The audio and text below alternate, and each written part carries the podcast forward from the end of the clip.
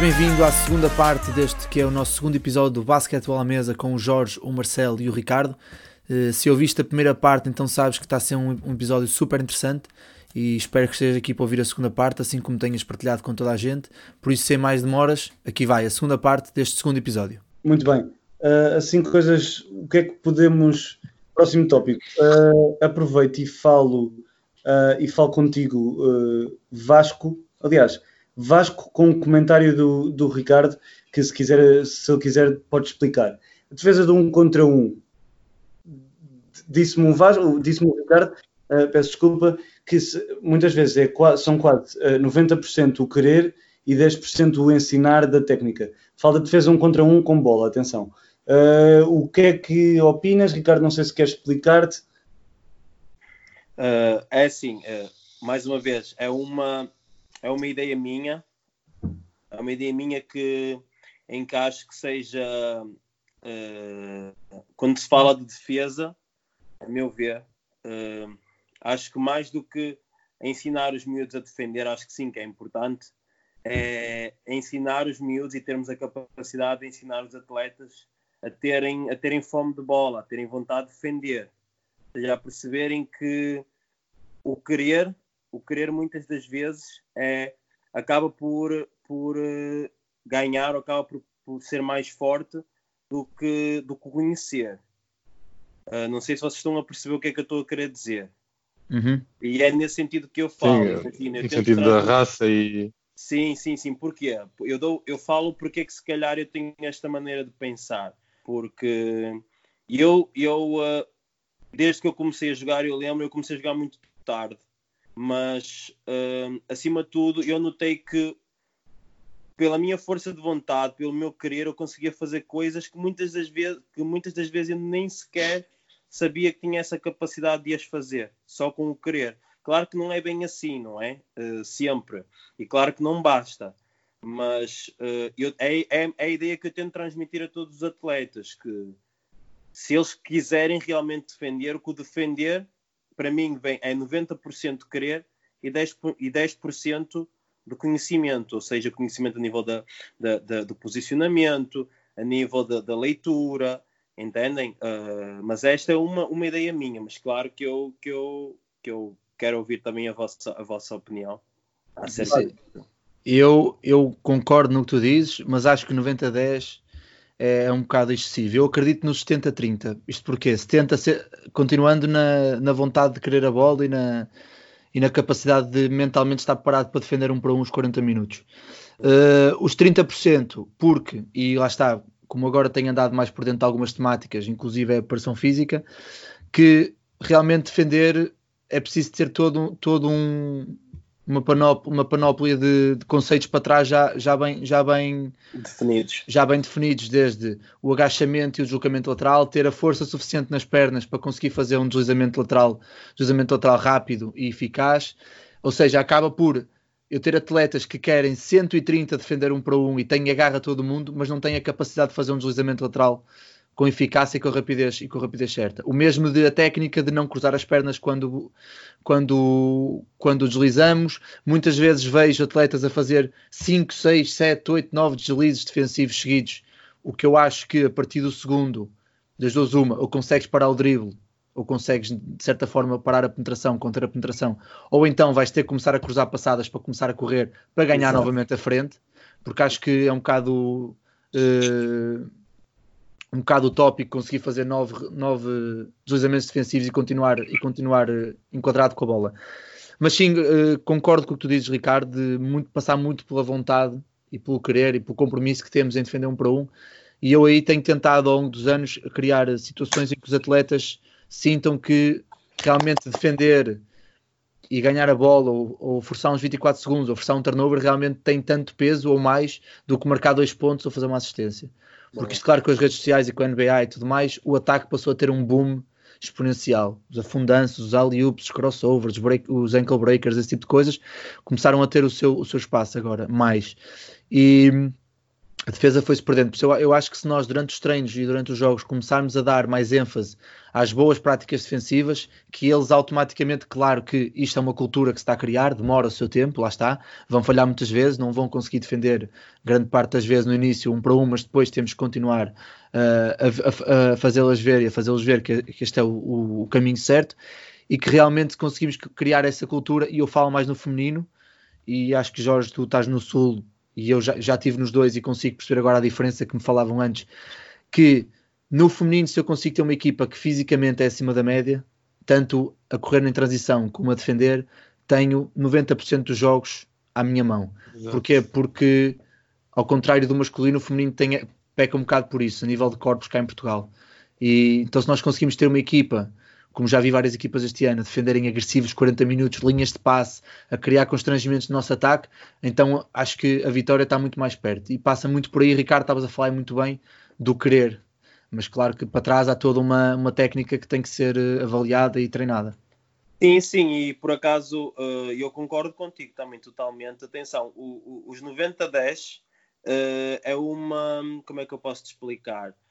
Eu tenho a plena noção, até pode ser. Eu, se calhar é um pouco excessivo, exato. Uh, mas uh, a ideia aqui é mesmo só dizer que acho que o querer é mais forte que, que, que o conhecimento. Mas claro, claro, claro. É claro. que tu falas, por isso é que eu disse. É importante, é importante saberem o posicionamento, leituras, como tu agora estavas a falar bem, a, a, a, da situação do deslizamento, da corrida, estás a ver, da recuperação do corpo. Essas coisas todas são, são, são um, fatores que têm, têm que estar bem, bem sólidos, porque senão tu também tens muita gente que acontece isso, não é? Que a vontade é tanta, é tanta, é tanta que é capaz de logo em, em, em 5, 10 minutos vir para a rua com 5 faltas. Claro. A vontade está lá, mas, mas o resto não está, entendes? Mas só para te explicar que isso dos 90 a 10 é uma Uh, não estou a encontrar agora o, o termo certo, mas um, é um número só, estás a perceber? É... Uhum.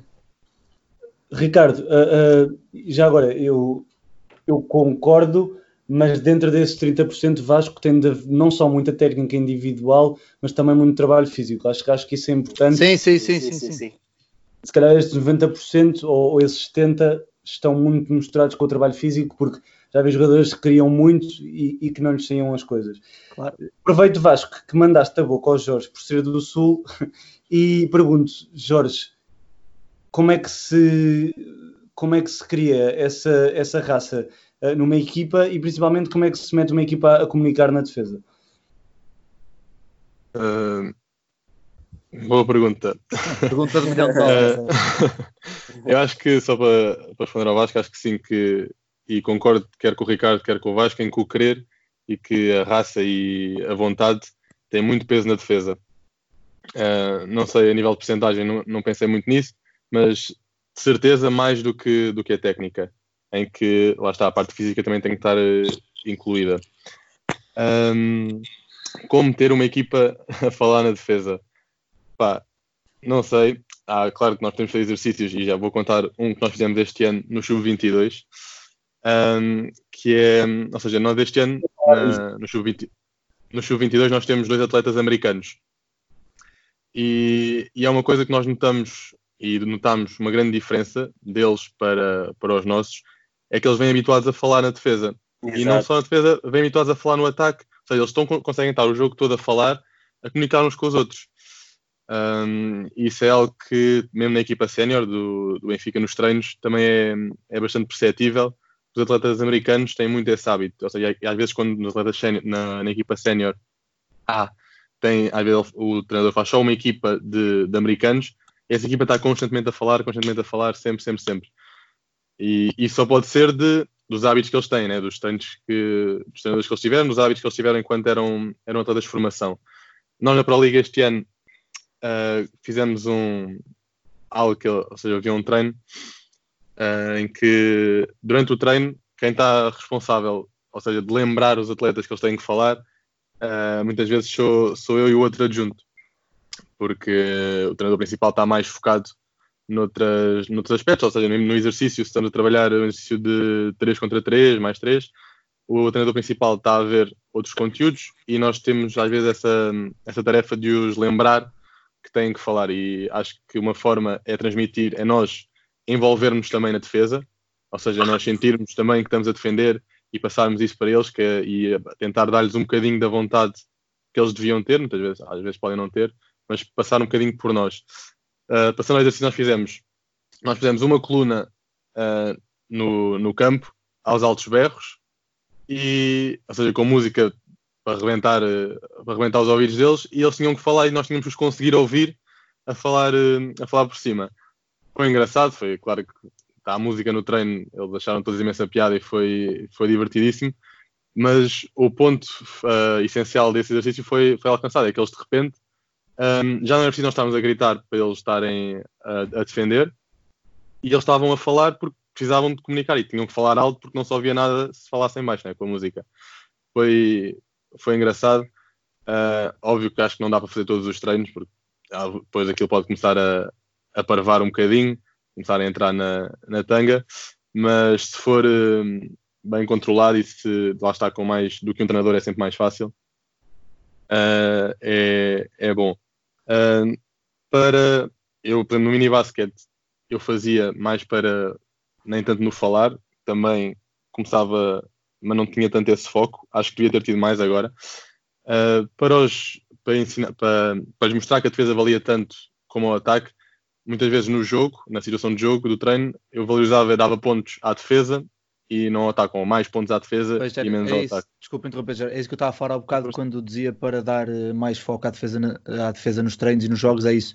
É, imagina um exercício em que é de pontuação, a defesa teria sempre o, do, o dobro da pontuação que o ataque teria. Sim, sim, desculpa interromper. Acho que esse é um dos, dos melhores métodos para eles sentirem de facto, de facto a defesa é, é valorizada. Pronto, quanto a isso do, do falar, não sei se respondi, Cunha, não sei como é que vocês fazem, mas acho que é, é um ponto em que todo, pelo menos eu vejo que cá em Portugal temos muita dificuldade em pôr os nossos atletas a falar constantemente na defesa. Sim, Jorge, é eu gostei, gostei da resposta e, e parece-me parece muito bem, porque aí em pouco tempo não estavas preparado e respondeste bem, eu te, mas eu até esperava que tu me desses um exemplo de outro exercício que tu chegaste-me a contar este ano e que eu acho bastante interessante, que se não me engano eram equipas de 4 contra 4 e cada equipa, ou seja, cada equipa tinha quatro cores diferentes, ah, ou seja, jogadores sei, um colete diferente. E assim que havia, corrijo-me se eu estiver enganado, assim que havia um, um apito. Foi direto. Não, não, não, não. Nós fazíamos era, ou seja, por exemplo, 4 contra 4, em que há quatro cores em cada equipa. Uh, por exemplo, amarelo, vermelho, verde e azul. E cada equipa tinha essas quatro cores e no início começava a pessoa que estava de vermelho a defender a de vermelho, a de amarelo de amarelo, de verde de verde, azul de azul. Sempre que havia um bloqueio direto em qualquer zona do, do campo central, lateral, uh, quando acabava o bloqueio direto, eles tinham que estar a defender, não podiam estar a defender a mesma cor, ou seja, estavam com a mesma cor, tinham que ser uma cor diferente. A seguir, se tivessem cor diferente, depois do bloqueio direto tinha que ser cor igual. Ou seja, isto a nível de jogo e de situação de jogo pode não ser muito real, óbvio que há, há trocas na defesa que não vão ser reais, mas a nível da comunicação, uh, funcionou, funcionou muito bem porque uh, às vezes eles estavam, não sabiam onde é que estava, por exemplo, estás a defender com uma cor diferente e a seguir sabes que a seguir do bloqueio vais ter que defender a tua cor, é igual. Uh, e não sabes onde é que essa cor anda, sabes onde é que ele já está, já está atrás, está à frente, e eles tinham que comunicar uns com os outros para se ajudarem uns aos outros. E isso dá muitas vezes tiros abertos e penetrações abertas porque alguém não sabe onde é que está, mas ao fim de um tempo eles começam a ver com a comunicação uh, isso de facto resulta e foi, foi interessante. Por acaso obrigado por me teres lembrado, Diogo. E era esse exercício foi, foi bom por causa disso, realmente. Sim, não, e, e eu lembro-me como quando me contaste que, que, de facto achei interessante porque que, eh, vamos um bocadinho à, à, base do porquê que há que comunicar. Primeiro, há que comunicar porque nos temos de ajudar todos uns aos outros e para reduzir qualquer vantagem que o ataque possa ter. E portanto, o jogo que, que, que, vocês acabaram por criar com, com os sub-22 do Benfica acaba por representar um bocadinho isso, não é? Vamos tentar, vamos... Sim, esse, esse exercício foi o nosso treinador principal que, que deu a ideia. Eu ao início também não estava muito bem a perceber, ou seja, na, mais na parte, por causa da parte das leituras de jogo, da parte real do jogo, que não ia ser real. Mas, de facto, uh, estivemos a falar e o principal não é mesmo as situações de jogo, mas sim a comunicação e é um bom exercício que se vocês tiverem a oportunidade experimentem, que acho que vão ver eh, os resultados. Muito bem. Vasco, tens alguma coisa a dizer? Se não passa a bola ao, ao Marcelo. Opa, a comunicação é uma das grandes gralhas que eu tenho e grandes falhas que eu tenho como treinador, porque já procurei muita coisa e há muitas teorias, mas claro que depois é um caminho muito longo.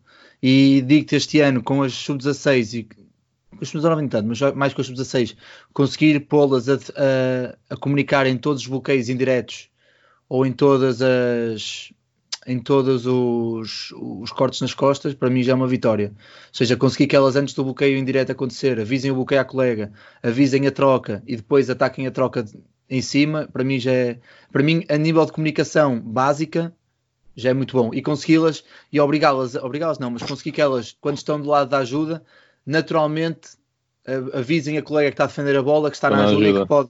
Porque eu disse-lhes isso e acho que é um bocado por aí que se pode pegar, que é eu só, só digo à atleta que está a defender a bola para pressionar mais quando souber que tem ajuda nas costas. Por isso, se ela não ouvir a ajuda, não vai pressionar a bola. E depois vai levar na cabeça do treinador porque não pressionou a bola. Então aqui acabas por ter por obrigar Nós também fazemos, Obrigado. nós também fazemos isso assim que se, se, tu tens que avisar a tua colega que tens as costas dela, que ela pode pressionar à vontade, por menos seja ultrapassada, vai ter a tua ajuda. Sim, é mais também para criar, é acabas por criar um compromisso com duas pessoas e depois acrescentas um terceiro compromisso que é se, a minha colega, se há uma colega que está a ajudar, então alguém tem que ajudar quem ajuda. Então aí introduz a segunda ajuda. E aí gritas na mesma ajuda para quem está a ajudar saber que tem as costas dela, dela safas. E depois falta a, a, a, quarta e a quinta jogadora, que normalmente são as que estão nas linhas de passe. Então nós dizemos, nós queremos que ela pressione a bola, mas não queremos que quando a bola esteja sido pressionada, que o, todo o trabalho que ela está a fazer seja em vão numa primeira linha de passe. Então tens que fechar a linha e saber que ela tem a linha protegida e gritas linha. E acaba por ser este tipo de comunicação base que nós, que nós, que nós criamos aí. Definitivamente um, um ponto interessante de que, do, do compromisso, do compromisso, sim, sim. compromisso entre, entre jogadoras e, e perceberem-se também um pouco, e se calhar ligando aqui um, um bocadinho os, os dois temas, aí cria-se bastante mais o compromisso e a raça de que defendemos juntas e que defendemos em equipa, que, que pode ser bastante importante e ajuda a, a, comunicar. Aproveito só, Vasco, eu acho que se calhar tu, tu já ouviste isto, mas Uh, como estavas a falar e há pouco falaste das analogias e, e, e parece-me interessante neste tema de comunicação sobre os bloqueios diretos, um, ouvi no, em, em, algum sítio, já há algum tempo, uh, um bocadinho esta analogia de que quando avisas o bloqueio direto ou quando há uma, uma, uma ação de bloqueio direto, podes, podes avisar tarde ou avisar, ou avisar cedo. E um bocadinho esta analogia que eu penso que funciona melhor com rapazes, que é se tiveres, isto, isto dizendo nós a um, jogador, se tiveres uma. Se a tua avó, isto para um jogador, se a tua avó estiver a atravessar a estrada e um autocarro for a passar-lhe por cima, é melhor gritar-lhe tarde e ela ser atropelada ou gritar cedo e ela eventualmente não ser atropelada. E portanto, eu achei imensa piada porque na realidade faz sentido, não é? Pelo menos avisas o, o mais rápido possível e se não acontecer, não aconteceu mas estás, estás comprometido. Uh, não sei, isto um bocadinho por tocar no tema das analogias. Uh, Marcelo, não sei se tens alguma coisa uh, a adicionar. Sobre, a, sobre a comunicação, eu tive a, tive a sorte de, de, estar no clipe quando isto aconteceu. Vieram dois americanos do, do PGC Basketball, vieram cá fazer um, um campo de shooting. Uh, e, e, nesse campo, uh, tu viste mesmo como é que os americanos, que há bocado o Jorge estava a falar, uh, como, é que eles, como é que eles trabalham. Ou seja, tu nunca estás, tu mesmo treinador, se tu estiveres uh, uh, mais em baixo ou, ou menos ou, ou, a falar menos, os teus, os teus atletas vão sentir, vão te ver uh, e o treino não vai ser tão bom. Portanto, se tu, estiveres sempre com a energia, se estiveres sempre com energia no máximo, tu também vais conseguir influenciar os teus atletas. O que é que eles faziam muito? Que é um, no início de cada exercício, eles explicavam o exercício. Primeiro diziam para tu não explicares tudo, ou seja, vais jogar e vais metendo as regras consoante o jogo. Explicas um bocadinho, se houver alguma dúvida, tiras, mas rapidamente vais para o jogo e não estás ali muito tempo. Porque eu acho que aqui em Portugal nós fazemos isso muito, que é nós ficamos muito tempo a explicar o exercício e depois eles não estão ali, eles já, já não estão a ouvir e depois têm, estão cheios de dúvidas quando começarem o exercício. Se tu, começares o, se tu disseres o exercício uh, rapidamente e não houver dúvidas e rapidamente eles estiverem a jogar, e eles aí já vão percebendo e vão percebendo por eles próprios o que é que têm de fazer. E o que é que eles faziam muito é, no final de explicar o exercício, uh, repetiam o nome do exercício alto uh, e os atletas tinham de repetir a seguir a eles. Imagina que eu vou dizer 4 para 4 e eu digo 4 para 4, vocês dizem 4 para 4 e batemos duas palmas, por exemplo. O que é que isto faz? Faz com que os atletas tenham de estar atentos àquilo que eles estão a dizer, porque senão nem sabem o que exercício é que vão fazer. Seja, fazem isso, 4 para 4, batem palmas e vão fazer o exercício. Outro exercício que eles faziam muito é, no final do exercício, chamavam toda a gente. Toda a gente tinha de dar high fives a toda a gente. Toda a gente tinha de dizer ou bom trabalho, ou isto, ou aquilo. Depois todos os exercícios? Imagina, fazemos o exercício 4 para 4. No final do exercício 4 para 4, a chamar os atletas para ti, todos os atletas tinham de bater, dar mais 5 uns aos outros, têm de dizer, olha, bom trabalho ali, uh, não te esqueças daquilo. Que eles diziam muito era, dá reminders. Ou seja, relembra os teus, os, teus, os teus colegas daquilo que estão a fazer durante o jogo. E isso é uma coisa uh, muito positiva.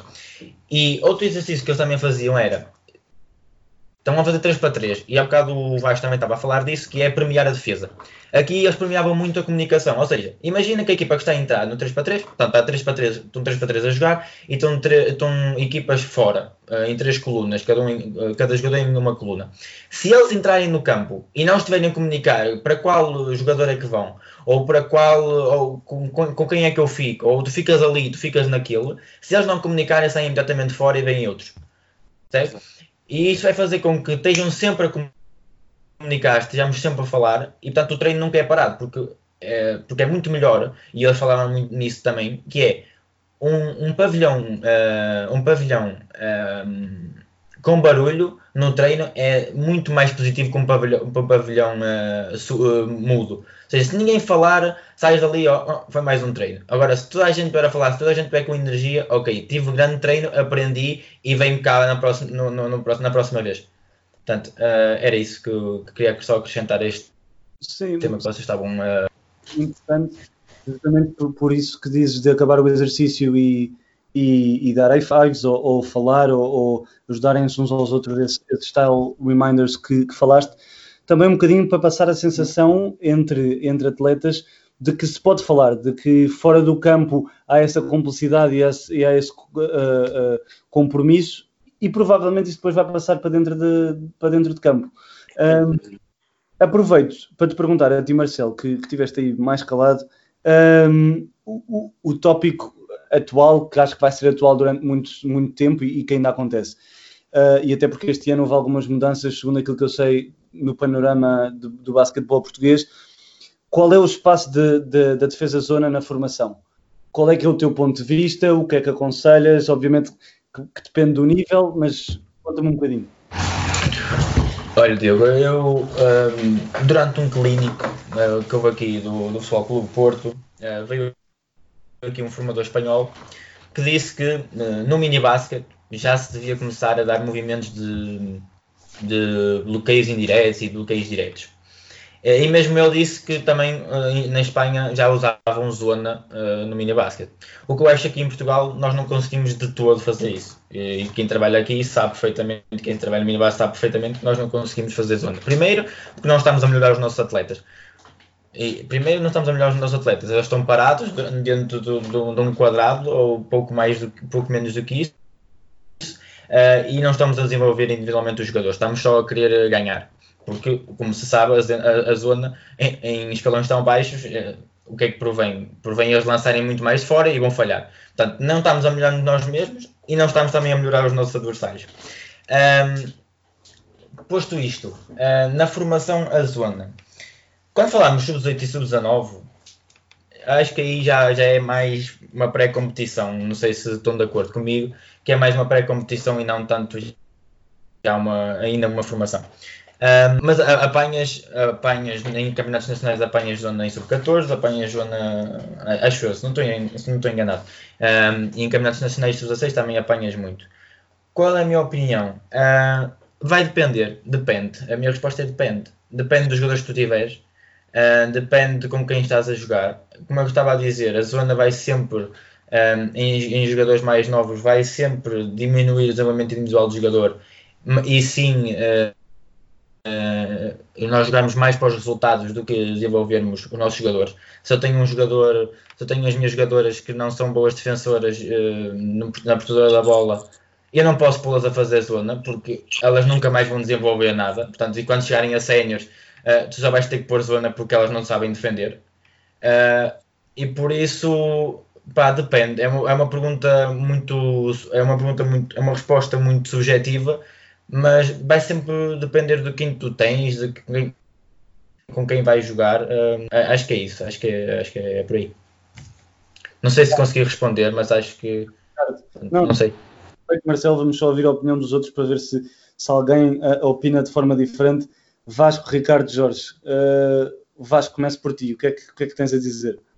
Opa, eu, eu este ano já fui confrontado com essa pergunta algumas vezes e, e agora com o cancelamento do, do regulamento técnico-pedagógico em sub-16 nas competições nacionais já apanhei já apanhei zona em, em alguns jogos de, de sub-16 masculino na Taça Nacional e é assim, eu, eu, vou, eu vou ser o mais sincero e mais direto possível. Eu não sou contra, nem a, pelo menos a partir de 16, não sou a favor nem contra. Acho que cada treinador, se, tendo em conta que a partir do momento que nos tiram um regulamento técnico-pedagógico, nos deixam à mão dos treinadores querer ou não ensinar zona, uhum. uh, eu acho que tudo, e uma, e uma coisa que o, o Miguel Miranda, que vai ouvir isto de certeza, pode depois confirmar se algum de vocês a perguntar, que diz sempre e sempre me disse desde o ano passado que era o atleta só não aprende o que não lhe ensina, o que não lhes ensinam. Ou seja, se nós ensinarmos a defender a zona dentro de um contexto, e expliquei isto, Diogo, também falei disto no, no, no episódio anterior sobre os bloqueios diretos, sobre os bloqueios indiretos, é tudo igual, acaba por ser o mesmo. Se nós explicarmos as regras dentro de um contexto, explicarmos bem as leituras, explicarmos o porquê, o quando, o onde e o como fazer aquilo, acho que se pode ensinar a partir do momento em que a nossa equipa tem a capacidade de defender homem, obviamente. Em que tem a capacidade de defender um homem na bola, as primeiras linhas de passe, sim, nas ajudas, tá, sem dúvida, sim. em que consiga, por exemplo, numa, eh, quando uma jogadora ultrapassada consiga fazer um salto e troca, consiga comunicar, aí sim, aí podemos numa situação mais estratégica numa equipa que, que nos traga muitas dificuldades, colocar, na minha opinião, eu não colocaria em sub-16, mas porque também nunca, nunca apanhei uma equipa que fosse tão desenvolvida quanto, quanto isso a nível defensivo. Uh, do que disseste em sub-18 sub-19, sou mais do que a favor de colocar, porque em sub-18 sub-19, quer nós queiramos, quer não, uh, a competição, obviamente aliada à formação, fala mais alto e fala num peso maior. E, e vamos ser muito sinceros, nós em sub-18 e sub-19 estamos a parar atletas para jogar séniores onde vale tudo, é, é a estratégia pura e dura. E se nós em sub-18 e sub-19 não colocamos zonas, não colocamos situações especiais após, após time-out, não colocamos defesas de bloqueios diversificadas consoante o que nós vemos das outras equipas, não colocamos situações de tomada de decisão no ataque, em saídas bloqueadas, ou em bloqueios diretos, ou em pin-downs, o que seja. Eles chegam a séniores e, mais uma vez, são aquém do que, do, do, do, que nós precisamos que eles sejam. Por isso, Marcelo e Marcelo e todos, a minha opinião é que devemos ensinar sempre dentro do contexto, dentro do contexto competitivo que temos e dentro do contexto de equipa que temos, e se ensinarmos que seja ao menos bem ensinado, com o como, o quando, o porquê e o onde. Sim, mas, sim, mas lá está. Uh, tu só podes ensinar, não, na minha opinião, deves ensinar a zona quando, lá está, já tiveres um background de defesa individual e defesa, salto e troca e tudo mais consolidado. Portanto, yeah. se tu não tiveres isso consolidado, não, obviamente que não vais à zona, na minha opinião. Claro, é, é por isso que eu disse. Repara, uh, peço desculpa em interromper, porque tenho, uh, tenho aqui alguns pontos sobre aquilo que vocês disseram e, e Jorge e Ricardo, já, já vos passo a palavra. Repara, eu, eu estou totalmente de acordo e, e, e Vasco, entendo perfeitamente o contexto em que falas. Mas repara, primeiro, sobre o, o, o, o regulamento pedagógico que falaste, digo eu que provavelmente o, regulamento pedagógico não nos deixava até há pouco tempo porque havia treinadores que não sabiam contextualizar esses, esses tais momentos. Ou Atenção, seja, não era não deixavam, era não aconselhava, são palavras muito diferentes. Certo. certo. Eu só vou pôr aqui em pratos limpos o tema. É igual. Agora, Repara, isto depende, obviamente, isto depende do contexto em que estás. Tens uma equipa que sabe defender, que não sabe. Agora, vou-vos pôr dois contextos, que é, repara, se, se esse tal contexto de, ele, o contexto de defesa individual que vocês falam que é preciso ter antes, a mim, se uma equipa que não tem este contexto de defesa individual me defende zona, provavelmente vai ser fácil atacar. Ou seja, se estão assim tão mal que não deviam estar a fazer a defesa zona, então eu também vou poder atacar zona e devia poder fazê-lo. Este é o primeiro ponto de vista que eu. E depois, ok, não é, não é ético eu dizer a uma, se calhar a uma miúda de 15 anos, para defender, ou uma equipa de, de 15 anos para defender a zona, mas provavelmente se for um, um, um campeonato nacional, vou-lhe dizer para dar espaço porque a sua oponente direta não sabe lançar. E isso é ético? Ou seja, aqui um bocadinho esse ponto de vista, não sei, Ricardo, Jorge, se me podem comentar, uh, Vasco e, e Marcelo, obviamente, também, mas não sei se entendem o meu ponto de vista. Uhum. Eu, quanto à, eu, quanto à zona, uh, não estou totalmente de acordo, ou seja, eu até este ano também via a zona como um bocado de defesa tipo, estática, braços abertos, zona, zona, e pronto, estamos ali só a mexer de um lado para o outro, tipo, tipo robôs. Uh, o treinador principal com que eu estou este ano fez-me ver as coisas de uma forma diferente, porque ele faz, ele defende zona, ah, é escalão de, já é escalão profissional, não é? E temos que, temos que ir por vezes à zona. Um, e a zona dele é uma zona muito alta. Ou seja, é a zona, nós defendemos uh, 1-3-1, era o que defendíamos mais, mas os jogadores que estão uh, que têm que ir à bola, ou seja, em vez de estarem só braços abertos ali a defender cada um a sua zona, tinham que tocar na bola. Isso era muito um feedback que nós tínhamos que dar, que era toca na bola, toca na bola, toca na bola, ou seja, era uma zona muito alta, uma zona com muita pressão, e não aquela zona que eu pelo menos estava habituado a ver quando era jogador que me ensinaram, que era cada um estar ali no seu, no seu espaço e só defende quando, quando está no meu espaço.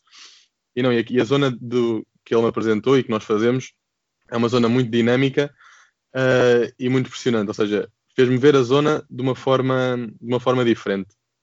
Um, e concordo com o que estavas a dizer, Diogo, de se a equipa não devia estar preparada para defender a zona, ou não está preparada para defender a zona porque não tem os, os conceitos e as bases para defender homem, para quem ataca, então vai ser, calculo eu, fácil, ou seja, uma defesa zona que permita penetrações uh, de uma forma muito fácil, não é uma defesa zona como, como deve ser. Quando nós defendemos zona, queremos é, é forçar o lançamento fora ou, e, e, e, defender mais a penetração. Portanto, eu acho que acaba por ser. dá para, dá para, as, duas, para as duas formas. Uh, que a equipa não está preparada para defender zona, não o devia fazer, mas também não vai saber defender eh, homem, ou seja, não vais conseguir defender uma penetração que era o conceito que devias ter eh, adquirido na defesa, na defesa homem. Uh, de, do ser ético ou não dizes a uma jogadora para dar espaço com 15 anos, porque ela não porque a outra jogadora não atira, uh, a minha opinião vai muito ao encontro de, do escalão em que estás, lá está. Se é sub-19, sub-18, acho que já já se pode dizer, porque lá está, nós fazemos trabalho de scouting e temos de conhecer cada jogadora da outra equipa individualmente.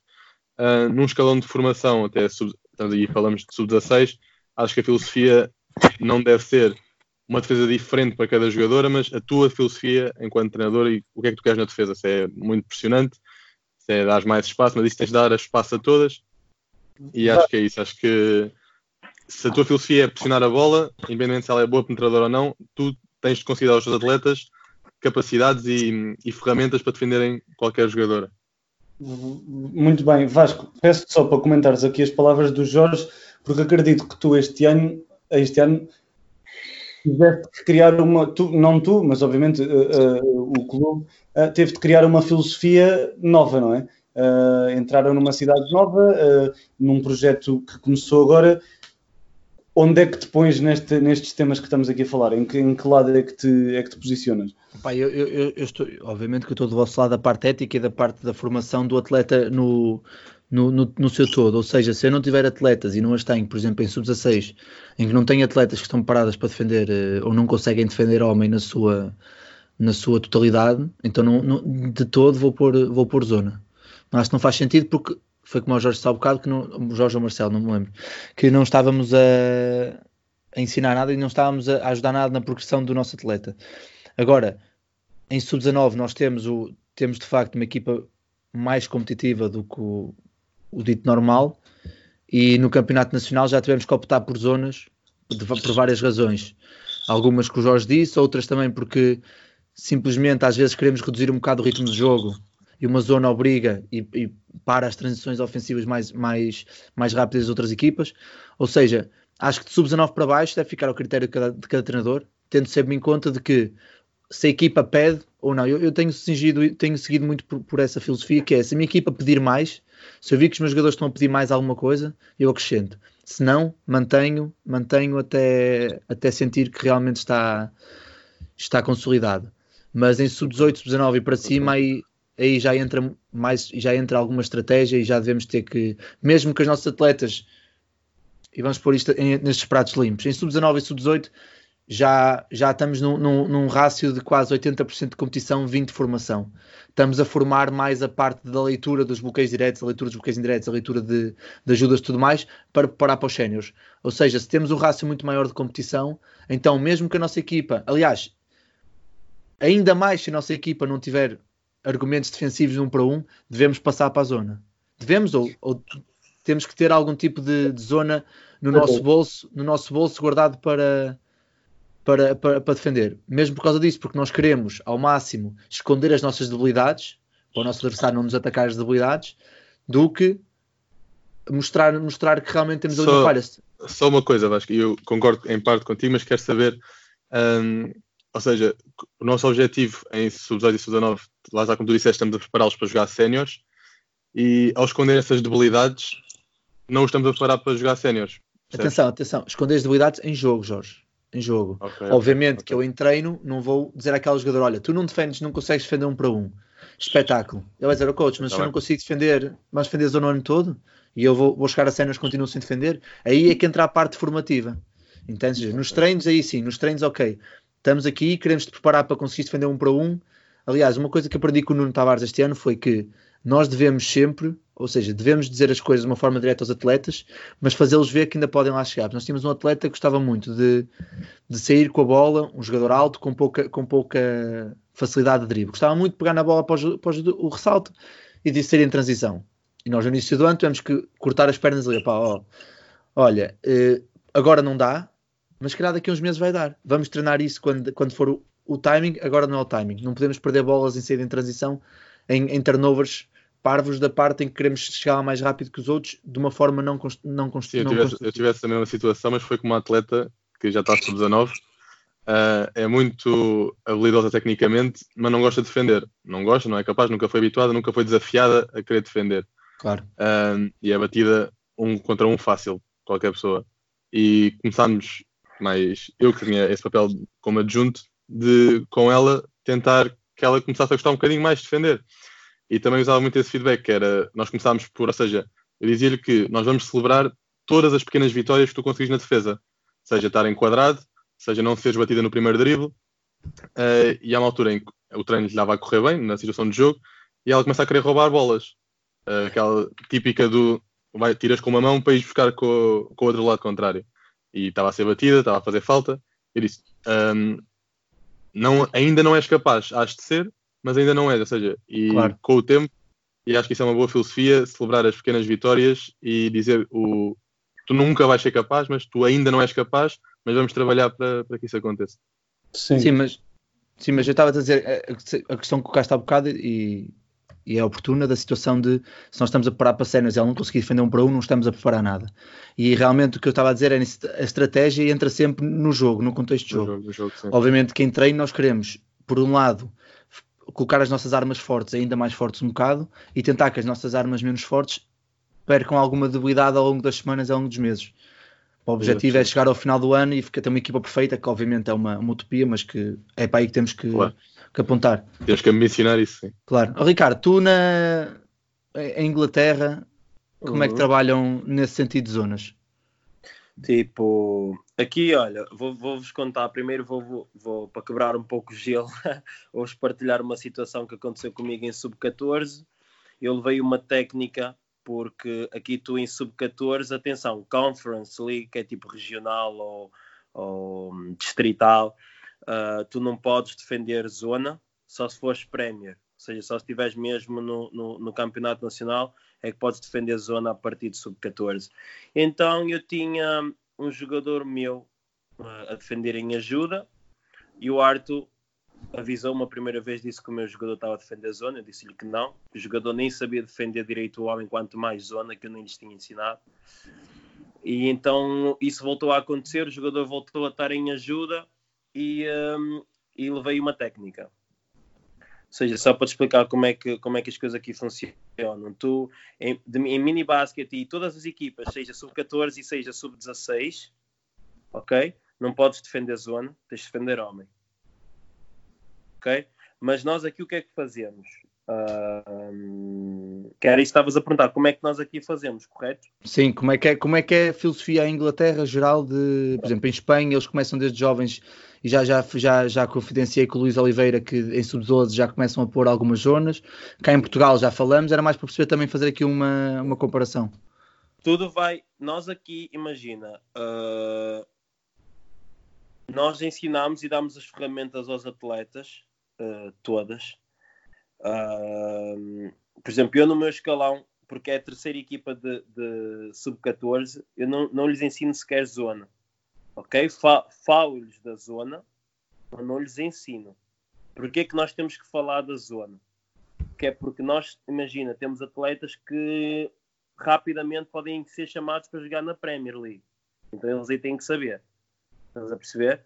Ou seja, nós aqui acabamos por dar assim uma, um pequeno cheirinho, estás a ver? Acabamos por dar uma, umas pequenas noções de, de, de, principalmente de como defender uh, zona 2-3, uh, estás a ver? Ou 2-1-2, por exemplo, só mais o posicionamento e, e, e, onde é que eles devem estar, mas não, uh, não podemos usar. Já quando eu fui com os sub, os sub, os sub já quando tive a oportunidade, por exemplo, de jogar com os sub-16 da Premier League, já aí eles já tinham uh, uma forte noção de, da defesa zona. E, e, por acaso aqui vem outra vez, entra muito o fator da, da, da comunicação e aquela coisa que, uh, que estavam a dizer um, que estavam a dizer há, há pouco acerca da, da, da, comunicação e mesmo dar o exemplo dos americanos de eles estarem toda hora a comunicar e a falar um, eu dei por mim boquiaberto porque foi a primeira vez que eu tive a possibilidade de ir com, com, com, com, com, essa equipa dei, dei comigo uh, mesmo espantado a forma como eles estavam a a falar de tudo na defesa, ok? Que é uma equipa de sub-16, ok? Está uh, na Premier League, ok? Mas eles falavam desde, imagina, deny, deny, deny, ball, ball, ball, uh, por exemplo, a, a informarem os cortes, informarem os bloqueios, estás a ver? Isto tanto em homem, mas mesmo em zona. Ok, isto significa que, e depois eu tive a possibilidade de lhes perguntar, porque foi a primeira vez que eu tinha estado com aquela equipa, eles disseram que são coisas que eles já aprenderam tiveram a possibilidade de aprender já desde alguns deles desde sub-12, ok? A defender seja homem, seja zona, mas uma coisa que eles disseram que é muito interessante, que é, e eu também reparei que é aqui muita filosofia, uh, e espero não estar a dizer nada de errado, que é, em alguns países, a zona serve como, serve como, como, como, como capa estás a ver? Ou, ou, para tentar tapar as lacunas que existem na defesa individual, ou defesa homem a homem. Aqui o que lhes é ensinado é que, ok, a zona é uma opção, mas não, serve, não, não pode nunca servir de desculpa para não defenderes o teu homem, ou para, ou para não saberes defender uh, uh, homem a homem. Entendes? É um pouco aqui a uhum, filosofia sim. daqui. Não sei se é um pouco a filosofia também só do clube ou se é a nível geral, mas é o que eu tenho, é o que eu tenho vindo a, a, a reparar. Como vocês sabem, eu não tenho, não, tenho, não tenho a experiência que vocês têm, por exemplo, com os escalões já de sub-16, sub-18 e isso tudo, ou seja, é muito mais mini basket e mini basket eles já sabem como é que, como é que as coisas funcionam. Não, não, hum, não, não, nem sequer podemos, podemos eh, ensinar os putos supostamente fora a defender zona porque acham que, que é errado e que está-se a privilegiar, uh, entre aspas, a defesa preguiçosa e não a defesa uh, árdua, estás a ver, defender homem a homem. Aqui, aqui, aqui eles ensinam de tudo, ensinam de tudo. Dão as ferramentas aos miúdos, todo, toda, todas as ferramentas que eles precisam. No final de contas, acho também é importante ter, por um lado, ter esse, dar as ferramentas todas, porque na realidade é aquilo que vão encontrar mais tarde, quando, quando tenham 20 anos, mas ao mesmo tempo, e, e, acho que tocaste no ponto essencial, que é aquilo que se ensina a ensinar-se bem. E a zona não tem de ser necessariamente para relaxar, como, como muita gente pensa, Exato. Como, como, é normalmente vista, mas, mas como, como o que o Jorge disse, que, claro, pode ser uma zona bem defendida, com bons conceitos, uh, falando, uh, garantindo o bloqueio defensivo. E, e, por isso eu também ia comentar, só, só para terminar, uh, e porque é um, é um debate que está, ou, ou, é uma frase que está a passar um pouco em Espanha sobre o panorama nacional espanhol, que vem um, um, pouco àquilo que tu dizias, Vasco, de preparar em sub-18, estamos a preparar para, para sénior. Mas também não nos podemos enganar que qual é o sentido de jogar maiores porcentagens de zona em sub-18, por exemplo, que jogar uh, em sénior. Isto é, ou seja, se vires, por exemplo, aqui um, um qualquer campeonato uh, de Espanha, uh, seja infantil, seja cadete, seja, seja sub-18, vais ver muita, muito mais zona que o que, de que jogam na Liga A. Que os séniores fazem. Atenção, eu, eu, claro que isto, se tivesse uma, desculpa interromper, Diogo, se tivesse uma cultura em que os séniores praticam muita zona, então sou muito a favor de, dos sub-18 e sub-19 praticarem, porque vai de encontro aos conteúdos que se trabalham em séniores. Agora, obviamente, se tiveres uma equipa que a cada 100 posses joga uma de zona, se calhar eu pratico 10% ou 5% durante o ano de zona. Não deixes de as dar. Desculpa, desculpa interromper-te, oh, Vasco, por acaso isso que tu estás a dizer é um pouco que acontece aqui na, na equipa, na equipa sénior. Uh, masculina e se calhar é por isso que eles aqui, por exemplo, não privilegiam muito a defesa zona. É importante saberem mas eles são muito, muito agressivos é na defesa homem-homem, e claro, têm algumas noções. Isto, desculpa interromper-te só porque antes que me esqueças tocaste num ponto importante. Sim, mas é isso, é isso. Sim, um pouco, um pouco por aquilo que falarmos e, e, e fala, fazer aqui um, um, pouco o resumo de que, obviamente, a zona pode ser um, um, aspecto tático e pode ter bastante coisas positivas, mas não devemos abusar das zonas, porque provavelmente se abusamos na, da zona em, em, em categorias de formação é porque estamos a olhar mais para o resultado que, que para a formação em si, porque sim, não, sim, não sim. tem nenhum e, da parte formativa, formativa que se joga mais zona com 15 anos ou com 17 que quem sénior. Mas pronto, Vasco. Mas pronto, malta, olha, da nossa parte é, é tudo. Eu queria vos agradecer mais uma vez por, uh, por terem aceito o desafio. Espero que tenham gostado da, da experiência. Uh, é uma das, uma, das muitas formas em que podemos em que podemos falar entre nós e aproveitar para gravar para também para também uh, poderem outras pessoas ouvirem o que nós falamos para partilhar nunca nunca em demasia. Uh, não sei se algum de vocês quer dizer mais alguma coisa para fechar para depois eu fechar aqui o, a sessão. Posso dizer já que fui o primeiro que me apresentei só para dizer que agradecer o convite. Acho que pelo menos eu gostei muito de, de partilhar com vocês uh, o que eu já, as experiências que eu já tive e de ouvir as vossas experiências. Um, um, mais uma vez, uh, os parabéns pela, pela iniciativa e especialmente nestes tempos que temos que estar todos um, em casa para, para, reduzir os riscos de, de, contaminação do corona. Acho que é muito bom poder ter estas conversas e de facto continuar a falar de basquete que é uma coisa que para nós treinadores, pelo menos eu gosto e acho que faz muita falta aos treinadores, pelo menos cá em Portugal, uh, falarem de, de basquete. Portanto, obrigado Vasco e obrigado a todos os, os participantes pelas vossas partilhas. Obrigado eu. Marcelo, vais dizer alguma coisa? Um, vou, vou, dizer o, o, que já disse logo no início, que é um, congratular ao Vasco esta iniciativa. Atenção que o Diogo também, também tem mão nisto, mano. Não... É, o Diogo oh, sim, sim, sim. É, é, é, que eu ia falar, é que eu ia falar do Diogo. Um, e também o Diogo, na, na, nesta parte que estamos uh, do basquetebol à mesa, uh, e dizer que vou continuar a ser dos ouvintes mais assíduos aqui no, no podcast e agradecer-vos pelas vossas partilhas, que sem dúvida fazem uh, imensa diferença. Um, uh, em, em, fazem imensa diferença no nosso basquetebol e no nosso país. Pronto, uh, visto que eu fui o, o terceiro e último, última pessoa a apresentar-me, eu só, só tenho a agradecer a, a oportunidade que me foi dada uh, por, uh, por fazer parte desta, desta experiência, malta. Uh, vocês dois já sabem o que é que eu penso, Diogo e Vasco. muitos parabéns pela, pela iniciativa e pelo projeto acima de tudo.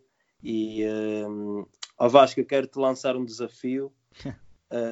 um, acho que claro, sempre, sempre com, com Portugal no coração, acho que temos que, que fazer um podcast em inglês e convidar malta inglesa, porque acho que iria ser, iria ser algo engraçado.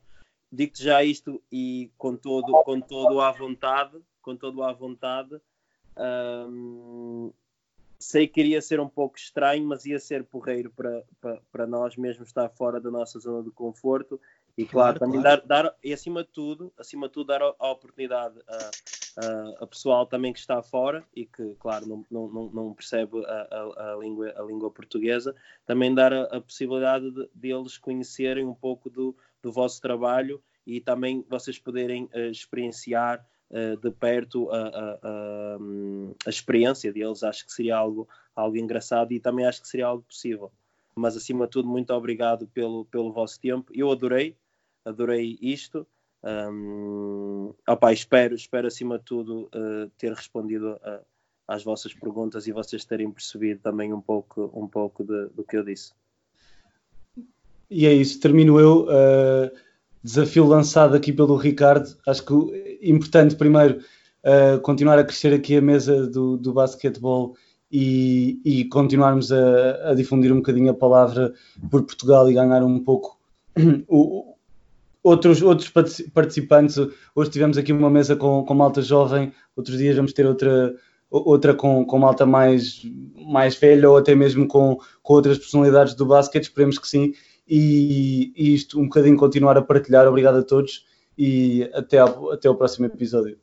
Pronto, malta, agora para fechar, tu que estás desse lado, não te esqueças de ouvir todos os episódios nas plataformas habituais, Spotify, a Google, a Apple ou a Anchor, e partilhar por todos os teus amigos, todos os teus treinadores, colegas, para, para podermos, como o Diogo disse muito bem, chegar ao máximo de, de pessoas e abrir cada vez mais esta bolha de partilha, de partilha nos portugueses. Por isso, até uma próxima e fica atento às novas oportunidades.